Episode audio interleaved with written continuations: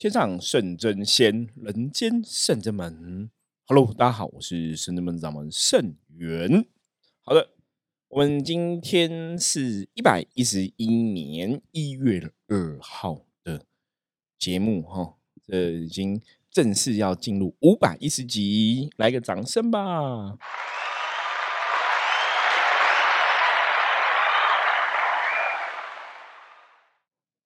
又来个掌声，感觉像是欢呼声哦。好，五百一十集哈，来跟大家聊什么话题呢？我们之前说过哈，过年哈，对，过新年这几天哦，就是不想要讲一些负面的新闻，所以我们还是可以来。我我想，嗯，好吧，可能还是会讲到有点小小的负面哦，因为其实今天想要来跟大家谈谈的话题哈，就是在。嗯，修行的世界里面，或者我们在宫庙看到的一些现况，哈，因为想要提醒修行人的问题。因为一直以来我们在讲说通灵人看世界，我知道其实很多朋友是对灵修有兴趣，或是对通灵的世界有一些好奇，哈，所以会关注我们这个节目。所以我也想跟跟更多朋友分享，哈，关于灵修的一些事情啊，或者关于我们真的在这个世界上，哈。这个世界上，或者说我们在公庙团体的接触中，我们看到的一些现象，哈。那我们之前有讲到说，从第六季开始，我们会给大家哦更多不同的内容，哈。所以从第六季开始，就从五百零一开始，我们该会应该讲什么？我们要真诚面对很多那个劲爆的消息，这样对吗？这样应该对，应该是劲爆消息哦。好，我们来跟大家分享什么了？跟跟大家分享宫庙的现象哈，嗯，坦白讲，以前接触修行，我刚进来接触修行，因为以前都不懂嘛哈。那不懂的时候，其实神明啊，的确在很多个时候，他会透过不管是透过卜卦，或是透过让我们看到很多东西去学习。所以在我们的系统中啊，我们一直有一句话哈，那我在 p a k i s t 里面也分享了很多次。我说事情永远是这样子，多看、多听、多学。那你要多看、多听、多学，你势必在很多事情状况之下，你就要去接触嘛。哦，你要去接触，甚至你要亲自走过，你才会看到一些东西，听到一些东西，学到一东一些东西。哈，所以古时候有句话叫“行万里路，胜读万卷书”。哈。那当然，现在的疫情关系，大家很难行万里路嘛，哈。可是其实行万里路，我觉得它比较重要的说法，他在讲什么？他在讲说你对事情的一个经历啦，跟经验。比方说，像以前我们可能哈，就神明有规划，或者说神明有指示要去南部哪个地方进香之类的。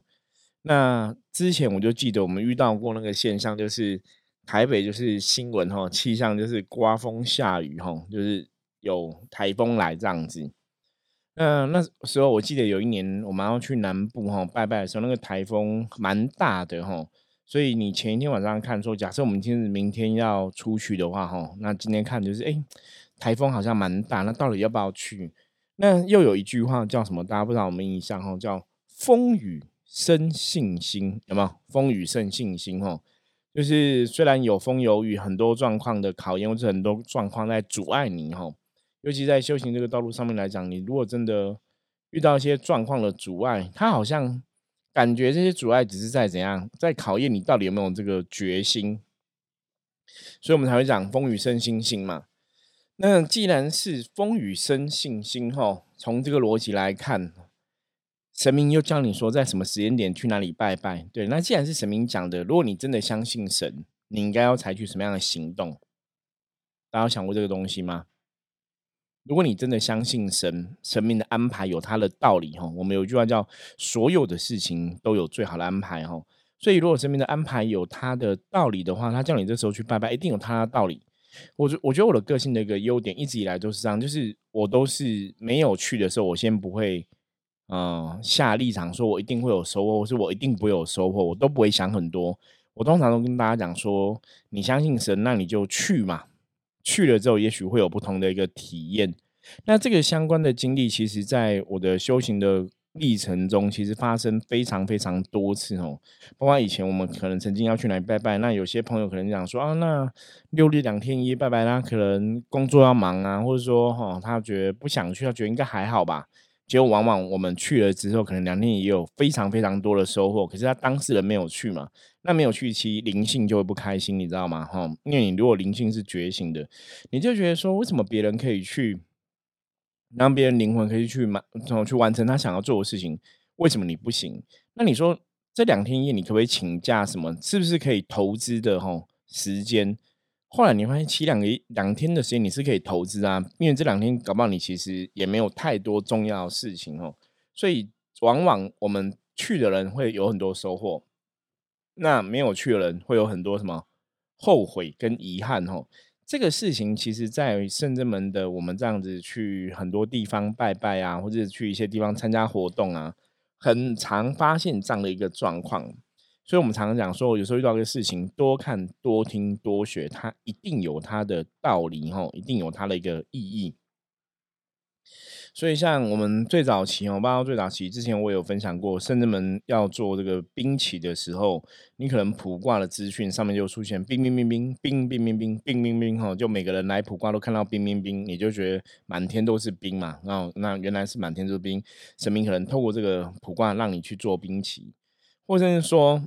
现在来的人，每个人都是家里祖先有事情，家里祖先有事情，那个卦象都会显显示祖先卦象的结合组合，就对，你就去学校说啊，那祖先有问题的话，我们该怎么样来处理？那这种东西就像我讲的，它都是一种经历学习。那当然，卜卦是你也许不用出远门，可是出远门就可能像金香活动啊，像法会活动啊。嗯，我们之前神明为了让想要让我们去参加法会活动，多看多听多学嘛，我们大家也参加过那种台湾很大的一百零八坛哈，就每一个宫庙哈都在同一个地方，那一个庙带就一个三乘三大小，类似那种园游会的摊位，你知道？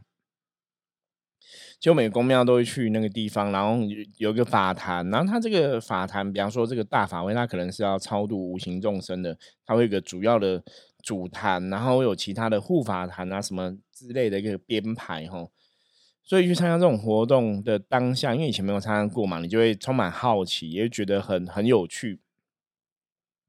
可是你去了一次，去了两次，去了三次，我们我们这种大法会大概参加过三四次吧，吼，就不同的公庙团体举办的，然后不同的目的，吼，甚至不同的大小。比方有的法坛可能比较大，有的法坛比较小。有法兰可是用用灵山的哈，就是哦，像我们这种灵修的灵机的仪式在执行；有的法兰可能就是用传统的道士的一个方式在执行哈。那有的可能会请诵经团啊等等的，就是不同的法坛、不同的仪式。那在这种法坛法会中哈，以前你没有去，真的不知道；你真的去过，你才发现说哇。其实你知道吗？就是我们真的看了越多之后，那你对能量越有感受，你其实真的会看到更多更多的宗教的一个，我们可以很坦白讲，就就是乱象，你知道？就宗教真的有一些乱象哈，那宗教真的有一些不好的一个现象存在，所以在这个法会的过程中啊，哈。其实来来去去的人很多，也有很多信众，也有很多其他修行的团体的人会过来，所以，我们真的在发现那个过程里面，真的有些就是，呃，像我们常常讲灵修，最常遇到，比方说，他如果不是修自己的本灵，他可能是修外灵的话，或是说被外灵卡到啊，或是外灵借体啊，哦，这种状况其实还蛮多的哦。虽然我不想去承认这个事实，可是我觉得很遗憾，就是。我们自己在从事这样的行为，我们看到的现象是，很多人其实他们都真的很想要好好的修行，那也想要好好找一个老师可以学习，可是就不太了解为什么大家都会去遇到一个不是很正确的修行法门，还是怎么样，就是很容易都会有外灵的一个问题。那当然追根究底，其实一直到我们现在，就是你真的越来越了解，你可能越来越有智慧去判断这些事情的时候，你就会知道。大概问题点只出来一个问题点，哦，这个问题点，大家如果说你有读过什么《金刚经》之类的，你应该有听过了哈。这个就只有个问题点，就是大家太执着神通这个事情哈。或是当你在这个修行的过程中，在灵修过程中，你可能真的起了一些些哦灵感哦，灵感被增加了，或是说你真的有些灵通力，你的感应力变强了。那有些人就会执着于这样的一个哦，感觉是灵通力的一个部分，那反而就忘记了修行的一个初衷。那甚至你可能在这过程中，你也会去跟别人怎样比较，说哈，会有那种。共高我慢之心，比较说啊，我修的比你好，我我懂得比你多啊，什么这种状况很常发生，你知道吗？那一直以来，像我们都要看别人发生这种事情的时候，我常常讲修行的过程或是人生的过程，我们的确是这样子，就从经验中学习，前人走过的路，前人犯过的错，哈，我是对我们来讲是一种提醒嘛。所以当我看别人有这样的问题的时候，其实我每次都会去反观自己，哈，就是哎，真的要提醒自己不要犯同样的错误。那我。这种东西有时候我都跟人家讲说，不是我特别厉害，是说我我可能真的我们的本性哈，本性如此，所以在做这种东西，我们都会比较小心谨慎。一个部分，我当然是我觉得自己我本来对这种修行东西就是比较理性去看待。第二个部分是在过程中我们会比较比较强调吧，或或是我们比较重视的是，你有没有用办法用智慧去判断一切。而不是说用你什么灵通力啊、感应力这种东西，因为唯有智慧，这才是真正修行最后的一个根本。当你具足智慧之后，你在看一些事情的时候，你当然就会明心见性嘛，而不是你是用所谓的一种神通去判断哦。因为有时候，如果你你是在用神通判断，我们也会很担心说，那我们会不会太过于执着神通这个东西？所以这种东西其实真的在修行过程中。你真的要不断的一次两次，你要不断的去提醒自己哦，这个时候你是不是呃陷于神通的一种执着哈？哇，这个东西境界我们是不是着相了？我觉得这个有时候真的是要反复不断的一个思考，反复不断提醒自己。那比较好的部分哦，像我之前跟大家讲说，我后来了解，我我都觉得真的，如果你看不到、听不到，其实是最幸福的，因为当你看不到、听不到，其实。你很多时候，你真的不会去执着你看到的画面，你听到的东西，你反而会比较去求你真正的了解道理，吼，真正懂这个智慧。所以我以前跟很多朋友聊过，哈，我说当我对修行的朋友认识越多，当很多灵性敏感的人我认识越多，当很多有通灵能力的人我认识越多之后，我发现，哦，通灵能力就像什么，你知道吗？当你越感应力越强的时候，你其实要比别人更注意跟更小心，因为你感应力越强的时候，其实你更容易吼走入吼这个所谓执着的境界，或走入这个入魔的境界。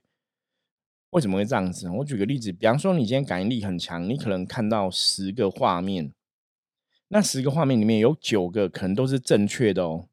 所以这九个画面，你因为每次看这九个东西都非常准，都非常正确，那你就会养成说，你会觉得你有感应的东西就是对的，你了解吗？可如果你第十个画面看的其实是错误的，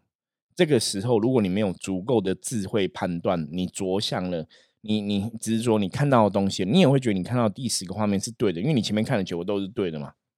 那如果我这样讲，大家听不懂哈，我再举另外的例子。如果今天假设你看到九十个画面都是正确的，你你给别人九十个预言都正确，就从九十一到一百的预言其实都错，你你会觉得那是错吗？很难，你知道吗？人人的理性，你你的执着或是你着相了，因为你看了九十个都是正确的嘛，所以你一定会觉得你九十一个画面、九十二个画面一定是对的，所以这个是你被画面障碍了嘛？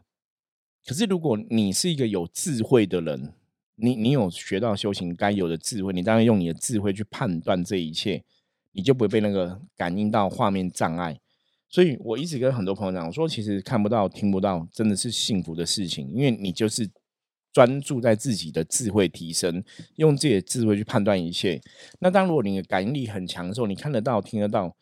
我当然那个没有什么好或不好的一个差别，你看得到、听得到，那我们就是。好好去修行嘛，可是你还是要有智慧去判断，你看到的东西真的是正确的吗？你听到的东西真的是正确的吗？所以你看，不管是什么样的人，你最后都还是要回到一个智慧的眼见嘛，智慧的知见，智慧的判断嘛。所以这是修行最重要的一个事情哈。可是大多数人其实，在真的灵修过程中，你在哦，在这个修行啊、修法过程中，你真的当你升起了感受力的时候，升起了一些画面的时候，很难呐。坦白讲，我问了过很多朋友，吼，你你如果不是平常都有在做这种练习啊，吼，你不是平常都是心态上有做这个准备，其大家通常会忘记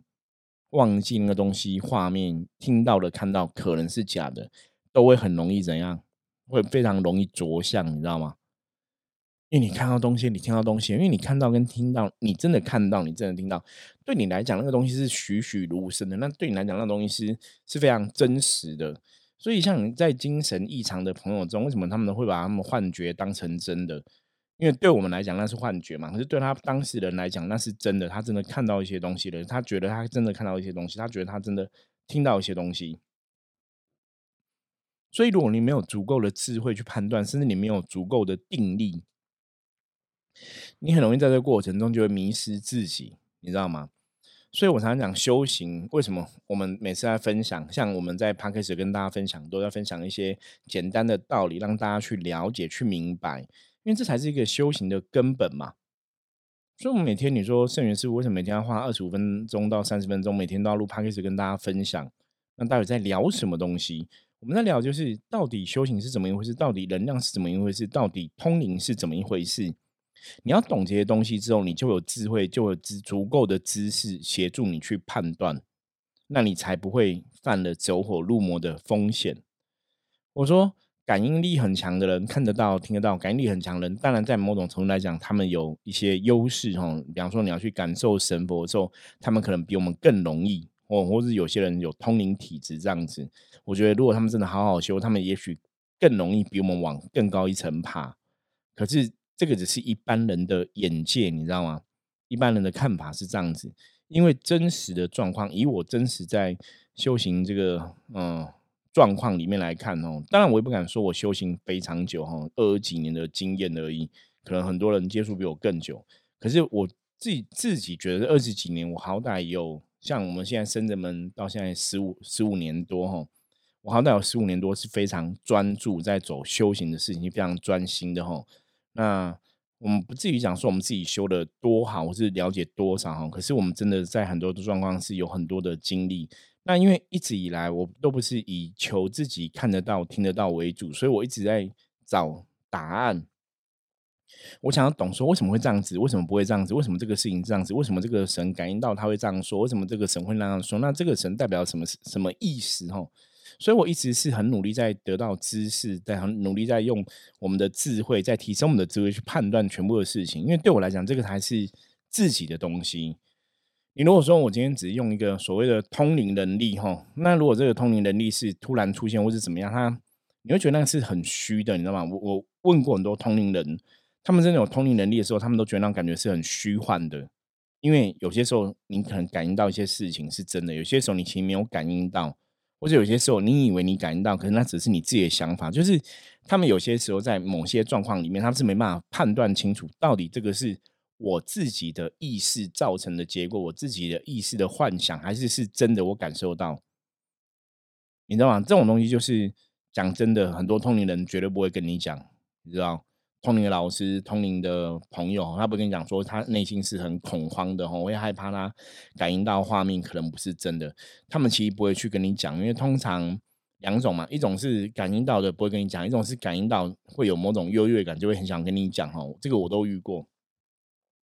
所以像因为我们一直不是以追求看得到、听得到为主，哈，因为像我们是象棋占卜嘛，所以你当然就会比较着重在自己的知识的提升、智慧的提升，才能帮助你去。判断判断非常非常多的事情哦，那也是因为由于知识的提升、智慧提升，像我们甚至跟之前跟大家分享过，我说你修行里面你一定要知道什么叫做神嘛，你了解什么叫做神的德性、神的道、哦、神的德，你都了解了，你当然在看别的神，在看别的修行人，你就会看得很清楚，他有没有符合神的道跟神的德。就这个道德够不够？甚至说他有没有真的，比方说他他是观音法门的，拜观音菩萨，拜地藏菩萨，那他可不可以同体大悲？他们有大悲心，他们有慈悲心？对。那如果说他是学道道法的，道法的，那他有清净嘛？哈，道教讲清净嘛，他是有清净的，还是有很多贪嗔痴欲望在里面？这个东西都非常重要。这个东西都是你用你的知识、用你的智慧就可以判断清楚的。我以前曾经跟一个朋友聊过，我说像他们有些那种通灵的很敏感人，我说举个例子，就很像什么，很像你今天开车啊，你在高速公路上开，后我们大家今天都想要从台北到高雄嘛，那我们这种敏感力可能没有那么强的，我们就是很扎实，你确定方向嘛，你有个大约，你知道高雄往哪里走，你就是车就是稳稳的开，哈，我们慢慢开，因为我们感力没有很好，我们就是。稳扎稳打，一步一脚印。那你感应力很强的，你可能在接触这个要去高雄路线，你可能更有感受，你知道感应到说这个路线要怎么走比较快，所以你就顺着你的感觉去开那个路线。那可能动作当然到达机的机会吼，可能也会时间会比较短，然后也比较快。可是风险就产生了，你知道吗？因为你车开很快，如果你哦这个公路上有一个小石头，你车就会喷起来，有没有？可能就会弹起来，然后就会发生危险，因为你开的很快嘛。那我们这种慢慢开的，其实是虽然走了比较久，可是我们的目的地是非常明确的，所以你最终还是会走到你该去的地方，会走到这个目的地哈，该去的地方，所以反而还比较安全。所以这个是勾扎狼共哈，古时候人有句话叫“假镜弄破袜”哈，大家不知道听不懂，就是你在。吃饭的时候啊，你如果这个动作都很粗鲁，然后都很快哈，都求快啊，拿赶快拿饭啊，赶快盛饭啊什么的，动作很快的话，你这个饭可能一不小心没有拿到，它就掉下去会破掉哈。那你如果拿饭就是，哎，我把这个碗拿好之后，我再做下一个动作，哦，就稳扎稳打，每一步都稳扎稳打。所以修行，我们其实更建议大家你要稳扎稳打。可是现在会有个冲突点，你知道吗？因为灵修的这个事情啊，哈，讲灵修啊、灵动啊、讲灵语啊，哈，灵山的修行法门，基本上它算是一种比较速成的法门，因为它让你对灵性有所感受。因为当你对灵性有所感受的时候，你就比较可以去跟灵性沟通，甚至你在你的意识上面就可以一直内观自己，吼。所以跟灵性的沟通就会更多。那你你跟灵性沟通，你认知了灵性这个东西之后，当然你就会进入比较容易进入甚深的一个境界。可是这个过程中，如果你没有足够的定义的话，有些时候你又过于执着跟灵沟通这个事情哦，反而又陷入另外一种迷失，你知道吗？所以这是一个很跟你讲，就是说灵修是一个方便法门。在某种程度上，好像也是一种速成法门，因为大家现在灵性都觉醒的很快哦，所以它也是速成法门。可是它是方便法门，又是速成法门，可是它又怎样？你如果真的没有一个好的人指导哈，我我觉得，我觉得，因为我们就是不懂灵修嘛，所以我们才会踏入灵修嘛。那如果没有个好的人指导哈，那甚至更重要是，你没有个好的观念。我觉得倒不是说你一定要先对灵，像我们前几集有讲到哈，你不是一定要对灵修先了解，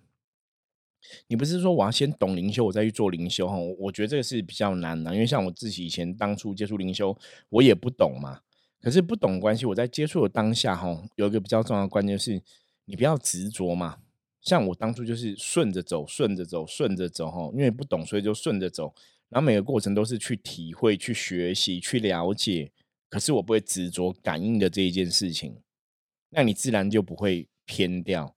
可是如果你很执着，你感应到的东西、感应到的画面、感应到的东西，那你当然偏掉几率就会很高。所以这个就是回到后来说，为什么我们深圳门，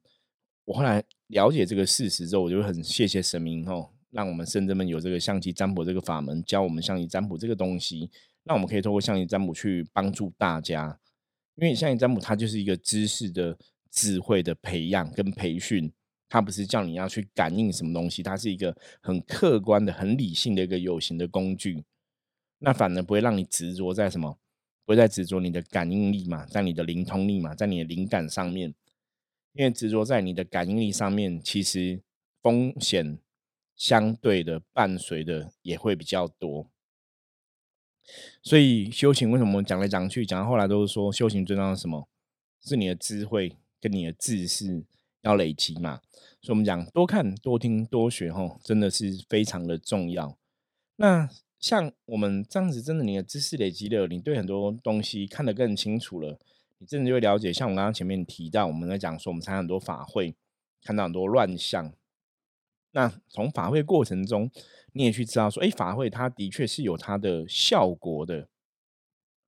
它的确是有它的作用的，它的确是有它的功效的。他想要超度无形众生，他的确可以达到这个程度哈。我以前也感受过神明很慈悲，在超度无形众生的状况。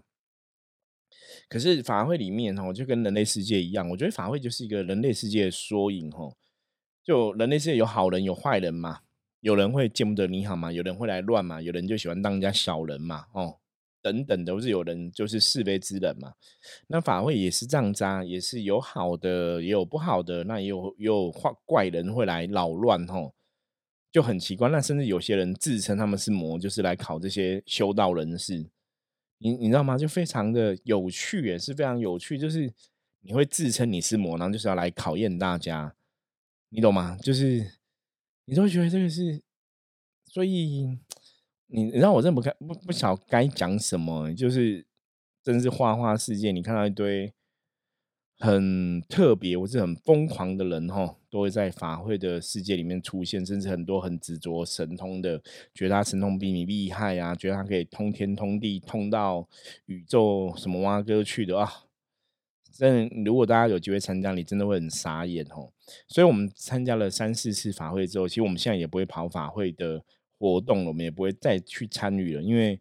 后来神明有跟我们讲，说为什么让我们去看这些东西，就是让你去了解这个就是人间的一些现况，或是人间的修行的一些现况。那当然了解这些东西，像我我对我们自己修行上面哦所得到的得到了这个我们讲知识的累积，或是一个智慧提升，你会更珍惜，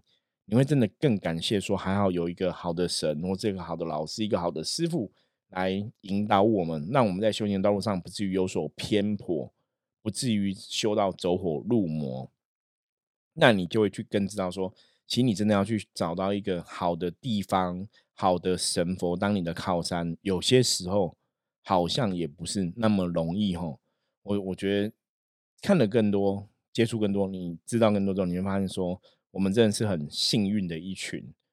所以在这个过程中，你反而就会更专注在你自己的修为，你不会去一直。跟外面这些人在那边比，说谁神通比较厉害啊，谁神力比较厉害？那因为那个真的一点都不重要哦，因为修行不应该是那个事情哦。可你在外面的法会场，它就有点像说大家都在比拼功夫嘛。有些时候我觉得切磋是可以，可是我觉得比拼太 over，那反而是一种失去了原始的一个初衷的道理吼，就会非常的不好。那为什么会有这样的状况？因为很简单，就是人性嘛。因为人就这样子啊，一群人在一起，那你当然就是很容易。比方说，有些人就会是老大，就会站出来，然后那有些人就是干嘛干嘛，就会依附什么啊，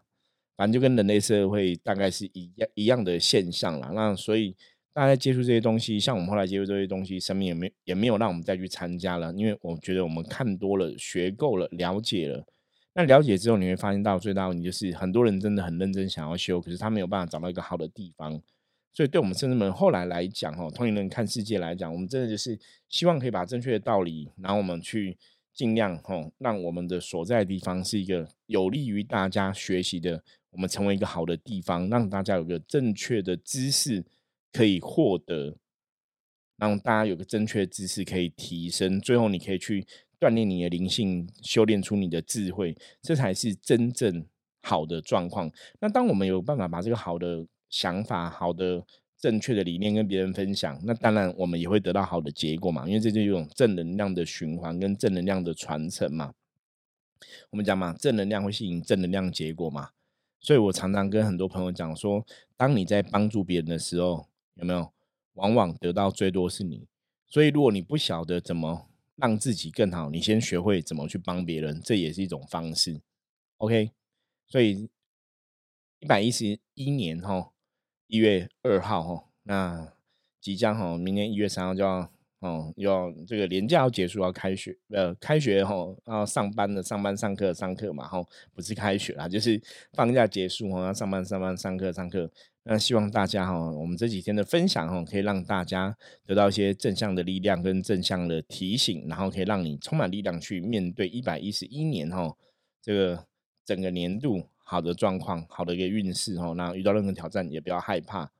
好，那我们今天通灵人看世界哈，分享就到这里。那有任何问题的话，我们就下一集见了。我是圣人门掌门圣元，欢迎大家喜欢我们的节目，记得要订阅，然后跟你的亲朋好友分享哦，加入圣人门来跟我取得联系。拜拜。